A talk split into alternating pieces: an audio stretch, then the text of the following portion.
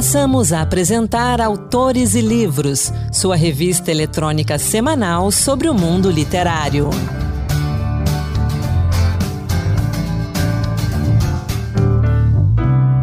Olá, seja bem-vindo, seja bem-vinda a mais um Autores e Livros. Hoje temos lançamentos, quadrinhos, mais dicas de leitura para o mês da consciência negra e poesia, muita poesia.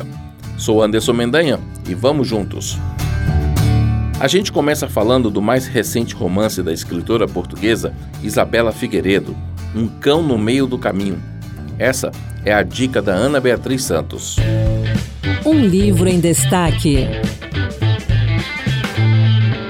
Na sua terceira obra, Isabela Figueiredo conta a história de José Viriato, um homem que muito jovem decidiu viver sob suas próprias regras, abandonando família, passado e outros laços para viver na periferia de Lisboa como catador de lixo. Ele não vendia recicláveis nem buscava comida. Seu garimpo era por produtos que pudessem ser restaurados e vendidos na famosa Feira da Ladra, um tradicional mercado de pulgas que existe em Lisboa. Assim ele ganhava a vida de modo frugal. Vivia recluso, cuidando de seus cachorros e sua horta, sem grandes laços com outros seres humanos, até que se depara com uma nova vizinha, também reclusa e excêntrica, conhecida no bairro como a Matadora. Ao aproximar-se da vizinha, José Viriato se solidariza com sua história de vida, suas dores e perdas. Ao mesmo tempo, encontra espaço para avaliar a sua própria existência, permeada por tragédias e pela negação do afeto genuíno da avó que o criou quando ficou órfão. O apego do catador com os animais e o correspondente pavor que a vizinha tinha deles é uma das razões pelas quais o nome Um Cão no Meio do Caminho é muito justificável. Temas que já surgiram na literatura de Isabela estão presentes nesta obra a menção à Revolução dos Cravos, a situação dos retornados, que é o nome dado em Portugal aos cidadãos que saíram de Angola quando o país declarou independência e foram recebidos com preconceito no regresso à dita metrópole, no caso Portugal. O choque geracional e de valores com os pais antiquados em uma sociedade em transformação que buscava modernidade para se integrar à União Europeia e os questionamentos que surgem nos homens e mulheres que reavaliam a vida a partir da meia-idade. A Isabela Figueiredo tem 60 anos. Ela é jornalista e professora, considerada um dos nomes mais importantes da moderna literatura portuguesa. Ela já esteve na Flip em 2018. E o livro Um Cão no Meio do Caminho foi lançado no Brasil pela editora Todavia e está disponível nas principais lojas e sites de venda. Eu agora vou ler um trecho desta obra para vocês, a partir da página 24. Vivo na margem sul, lugar onde passei a infância. Antigamente, tudo isto eram hortas, campo de pasto, havia ovelhas no baldio a caminho da escola. Era cidade, mas meio campo. Agora o campo quase desapareceu. A minha atividade é andar ao lixo. Dá perfeitamente para me manter. As pessoas deitam tudo fora. Tenho muito por onde escolher. Vivo com pouco. Tenho hábitos frugais. Há quem precise de sinais exteriores de riqueza, casas de luxo, carros, roupas. Eu não. Preciso de umas botas para o inverno e de um par de sapatos leves para o verão. Costumo dar a minha volta aos contentores entre as duas e as cinco da manhã, mais tardar. Não uso relógio. Toda cidade é um relógio. Quando se acendem as primeiras luzes nos apartamentos, sei que a engrenagem voltou a funcionar. É a minha hora de recolher. Esfrego as mãos uma na outra, aquecendo-as, equilibro o peso pelos sacos cheios de bagatelas e regresso a casa seguido pelos meus cães. Gosto da noite. O silêncio lava a vida, renova.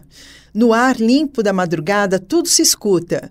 A magia que se iniciou ao pôr do sol só terminará com a aurora.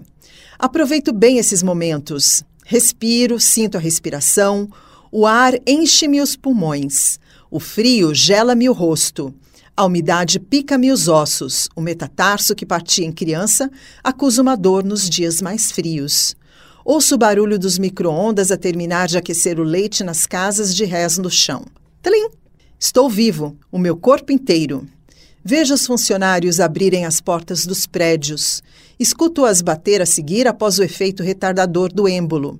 Inspiram fundo o ar gelado e adaptam os corpos à temperatura exterior. Segue-se o ruído metálico dos motores dos carros que custam a pegar sob a fina geada, os carros daqueles que os têm. Escuta os passos que ecoam ao caminho das paragens, sempre apressados. Saem do útero materno todos os dias de manhã casulo, ao qual regressam no final da jornada para recuperar e continuar a viagem. Não há tempo para pensar. O horário dos transportes. O metrô está a chegar. Tem de correr. Um esforçozinho para dar sentido à vida. Todas as manhãs se repetem os andamentos desta sinfonia. Cada hora do dia tem seu ritmo, que vai atravessando todas as regiões do planeta conforme o sol vai nascendo.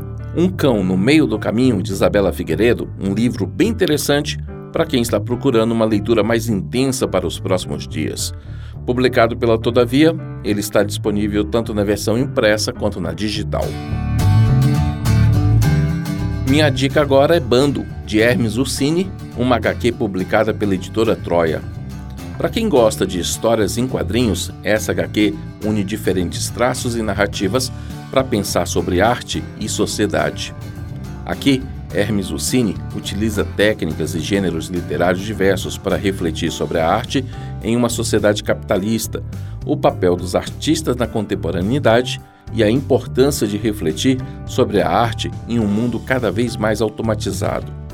Para isso, Hermes conta a trajetória do roteirista Onete, que, ao retornar para o Brasil, descobre uma gaveta repleta de obras de autores anônimos e, ao perceber a importância desses trabalhos, ele se envolve em uma fabulação pessoal em que situações e figuras históricas da HQ europeia, como Dionete e Gir, o inspiram a procurar o Oriente no bairro da Liberdade, em São Paulo. Lá, Onete se encontra com o editor Shiro Tahashi e juntos os dois descobrem que precisam criar um mundo de ficção para desenvolver um único projeto editorial. O autor apresenta enredos e biografias de quatro artistas, todas personas de Onete, um personagem fictício inspirado no próprio Hermes Ursini. Repleto de liberdade, Hermes passeia pelas complexidades do processo artístico e também por outras dificuldades, como as diferentes classes sociais dos personagens e suas relações conflituosas com o trabalho. São histórias diversas contadas nas 128 páginas do projeto que foi realizado com o apoio do PROAC, do Governo do Estado de São Paulo, por meio da Secretaria de Cultura, Economia e Indústria Criativas. Bando está à venda no site da Amazon, nas versões física e digital. Agora, falo sobre uma obra que reconta em ficção um caso de injustiça racial nos anos 50 Homens de Fortuna, de Nadifa Mohamed, publicado pela editora Tordesilhas. No livro, Nadifa Mohamed recria a história de Mahmoud Matan, que foi injustamente condenado por homicídio na década de 1950 e só recebeu um pedido oficial de desculpas da polícia britânica no ano passado. Essa história se passa em Cardiff, no país de Gales, no ano de 1952. O jovem marinheiro, pai de três filhos, sofre após ser acusado de um crime que não cometeu, o assassinato brutal da comerciante Violette Volac. Ele garante a sua própria inocência e acredita fielmente na justiça britânica. Na trama, Mahamud acredita que consegue ignorar o fato de que todos os dedos estão apontados para si, pois sabe que é um ladrãozinho, um apostador, mas jamais um assassino. Conforme o julgamento se aproxima e o tempo passa, as esperanças de Matan diminuem após passar por uma investigação deficiente, um sistema judicial implacável e o preconceito racial durante o processo. Nadifa Mohamed, finalista do Booker Prize, utiliza a narrativa ficcional para retratar temas reais como o racismo e a injustiça. Você encontra Homens de Fortuna, de Nadifa Mohamed, nas livrarias, na Amazon e também nos demais portais de livros. Eu finalizo esse bloco de lançamentos e de dicas de leitura com dois livros da Cole Books Editora, duas leituras bem interessantes para este mês da consciência negra. Com uma linguagem peculiar e instigante, o livro Notas de Escurecimento do escritor Plínio Camilo traz nove contos de escrevivência com mensagens de força, superação e determinação. São contos que fazem você mergulhar no universo da cultura negra. Uma leitura agradável e cheia de simbolismo, as histórias de Plínio tratam do racismo, que em pleno século XXI ainda precisa ser debatido por conta da ignorância e do preconceito. Outro livro do selo é E Se Fosse Você, escrito por Anete Lacerda. A obra narra a história de Lili, uma criança de 6 anos, alegre e que adora brincar com seus irmãos mais novos. No entanto, seu comportamento muda quando eles começam a frequentar uma nova escola e Lili passa a sofrer bullying devido à cor da sua pele e ao seu peso. Ao perceberem a tristeza e a alteração no comportamento da criança, os professores investigam o que poderia estar acontecendo com ela, identificando assim o bullying. Eles chamam a família para juntos encontrarem uma solução para o problema e decidem realizar projetos e reuniões de conscientização com os pais e com os alunos sobre a gravidade do racismo e da gordofobia. Hoje, converso com o poeta e cronista Bert Júnior sobre o seu mais recente livro de poemas, Vi e Verei Inspiração de Bolso para uma Curtida. Entrevista. E a gente recebe aqui no Autores e Livros, mais uma vez, com alegria, o escritor e poeta Bert Júnior. Bert, seja bem-vindo mais uma vez, então, aqui ao Autores e Livros. Uma alegria poder conversar com você, dessa vez aqui no estúdio. Muito obrigado, Anderson. Prazer estar aqui com vocês e com o, o pessoal que nos escuta aqui, que escuta a Rádio Senado. Vamos falar desse livro né, de poesias, Viverei, um livro bem interessante. Eu gostei dessa frase que desse subtítulo, né? Inspiração de bolso para uma curtida existencial. Mas vamos falar também dos outros livros que você já publicou, do que vem pela frente, né? Muito bem. É, vamos falar então de E Verei. Como Sim. é que é esse tipo de inspiração de bolso e por que uma curtida existencial? Olha, eh, o, o Viverei ele foi sendo escrito junto com o meu outro projeto que eu publiquei no ano passado, que se chamou Nevoandeiro, né? o, que foi meu segundo livro de poesia. Mas as poesias do Nevoandeiro, né? elas, eh, ela- elas tinham, eh, formaram um conjunto, digamos assim, né? temático, e que eu agrupei essa- esses poemas no livro Nevoandeiro. Mas eh, eu também escrevi não é, uma parte do Viverei naquele, eh, naquele período. não é. Então, eh, esses poemas que não entraram no Nevoandeiro, eu, eu eh, me dei conta de que eles eram, eles tinham também uma identidade, né? Eles eram poemas curtos e surgiam também como frases e axiomas.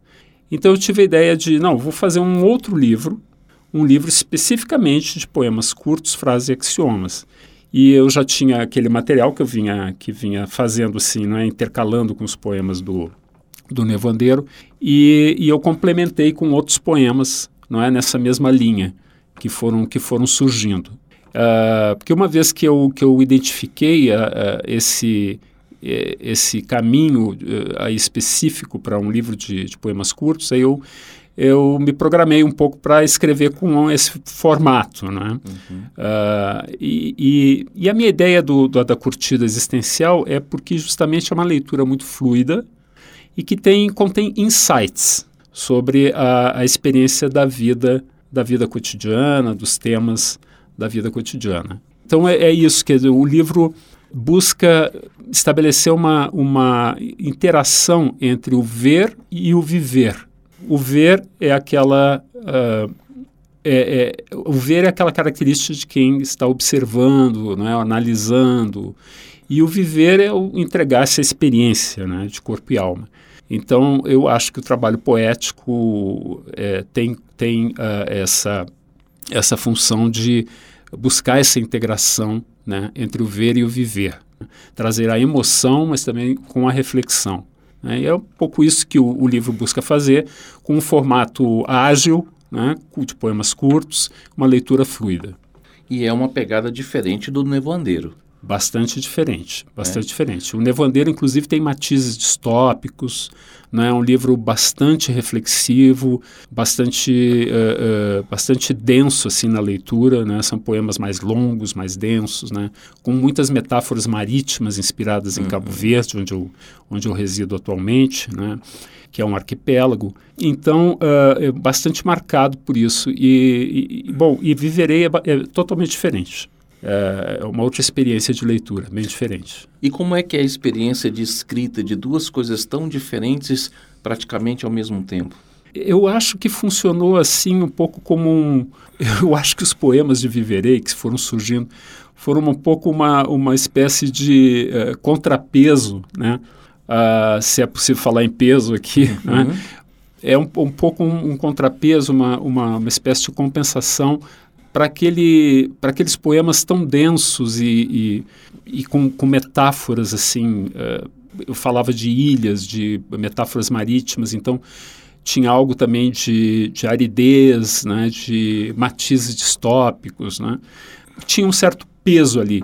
E eu acho que os, essa linha poética aqui que está em Viverei foi uma espécie de uh, contrapeso justamente, né?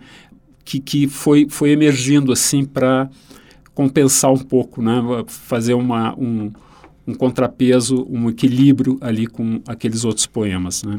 E, e saiu assim muito naturalmente, né, de fato. É isso que eu percebo, uhum. que Nevoandeiro ele exige da gente como leitor uma dedicação. Você precisa uhum. ler, refletir, né? É, vou usar a palavra viver, né? Uhum. Um pouco mais intensamente os poemas. Uhum. Viverei, às vezes tem coisas que estão ali bem na cara uhum. e que às vezes mexe também com a mesma intensidade. Eu tinha separado aqui o matinal. Uhum. Amanhecer é vislumbrar sentidos para a caminhada. Parece óbvio, mas não é. Uhum. É intenso. E é mais difícil escrever curto assim? Olha, é, eu acho que em termos de dificuldade, eu, eu acho que quando vem a inspiração, né, quando chega assim aquela aquela frase, aquela ideia né, que abre o, o, o poema, depende de como chega. Não é? é? às vezes chega de uma forma bastante completa, às vezes não.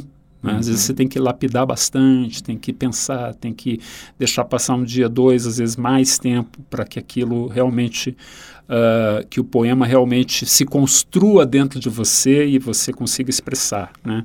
Eu acho que, que isso é, é, varia, sabe, Anderson? Varia. Pode ser um poema curto, pode ser, pode ser difícil de, de ser uh, finalizado, não é? de o autor uh, se sentir satisfeito com ele. Não é? Que você tem que sintetizar. Exatamente. Né? Tem, é. Como você usou a palavra lapidar, uhum. até deixar com o brilho, com a aparência perfeita. Exato, exato. Tem isso é, é um pouco paradoxal, né? Que é uma coisa, uhum. é, às vezes, menor, assim, em termos de extensão, mas que, é, pela, pelas sua, suas características de, uh, de síntese, né? de condensação de, de ideias, de imagens, né? exige realmente um, um aprofundamento ali da, uh, da do, do trabalho poético. E suas inspirações para escrever? Eu bati o olho em alguns textos e lembrei de um outro poeta gaúcho, Mário, Mário Quintana. Mário Quintana. Sim, Mário Quintana foi o meu uh, o, o, primeiro poeta que realmente marcou para mim uh, e marcou de forma indelével, né? Tá, tá até hoje marca uh, a minha experiência como leitor e também como poeta, né? Porque eu acho que a sensibilidade do Mário Quintana né, tem muito a ver com, com a minha também, né? A minha uhum. maneira de, de sentir, de ver o, o mundo. Então, uh, foi de fato uma descoberta para mim, já na adolescência ainda, né? ler o Mário Quintana, um autor da minha terra, né? E que, e que depois, inclusive, eu tive inclusive uma passagem com ele, porque uh, eu fui, eu tive dois poemas premiados no, no concurso lá do Rio Grande do Sul, uh, e eu tinha 18 anos, né? E, e ele estava no júri, né? aliás, ele e a Lia Luft. E eu, então, pude conhecê-lo depois, porque foi feita a entrega do diploma de premiação, né? teve um almoço. Eu conheci o Mário Quintana, foi um, um orgulho enorme, um, uma honra enorme conhecer o Mário Quintana e um poeta que eu já admirava muito, né? E de fato o Anderson marcou bastante, né? E o, o Quintana, acho que ele me, com ele eu, eu tive um insight que é uh, a sensibilidade que às vezes a gente atribui a, a, a, aquela nossa fase da infância, da descoberta do mundo, de estar uhum. aberto às experiências, né, uhum. de, de, sim, do, ao, aberto ao encantamento, né, do, do mundo, à beleza, né, à, diversidade. E eu descobri com Quintana que aquilo podia, podia, ser, podia ser preservado e cultivado, inclusive na, na fase adulta, através da poesia do Mário Quintana. Então aquilo foi, foi como um, uma revelação também para mim. E eu, eu acho que o, essa preocupação com, com o sentir, com, com a gente realmente estar aberto à experiência, também está presente aqui no Viverei.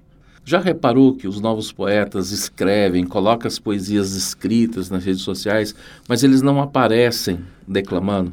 É verdade, é, é, é, raro, né? É raro. É raro. E aí eu vou aproveitar e pedir para você escolher é, dois, três poemas de Viverei para gente aqui. Ótimo, muito obrigado. Um prazer. Olha, eu tenho uma série aqui dentro de Viverei das preces, não é? E eu, eu, vou, ler, uh, eu vou ler duas delas. Por tá? favor. Tá? A prece número dois. Mete-te com a tua vida pela minha adentro para todo sempre. Amém. Preces número 3. Que a pressa do mundo nos conduza depressa ao profundo de nós.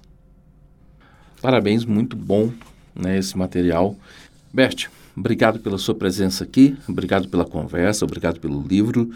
Sucesso com os lançamentos e deixo o convite de novo. Volte mais uma vez para a gente continuar conversando. Muito obrigado. Muito obrigado aqui pelo convite, pela oportunidade de conversar com você e com os ouvintes do, da Rádio Senado. Vi e Verei, de Bert Júnior, está disponível na Amazon e nos demais portais de livros e também no site da editora, editoralabrador.com.br. E a gente continua de poesia. No Encantos Diversos de hoje, Marluce Ribeiro nos traz poemas de Henriqueta Lisboa, Álvares de Azevedo e Gonçalves Dias.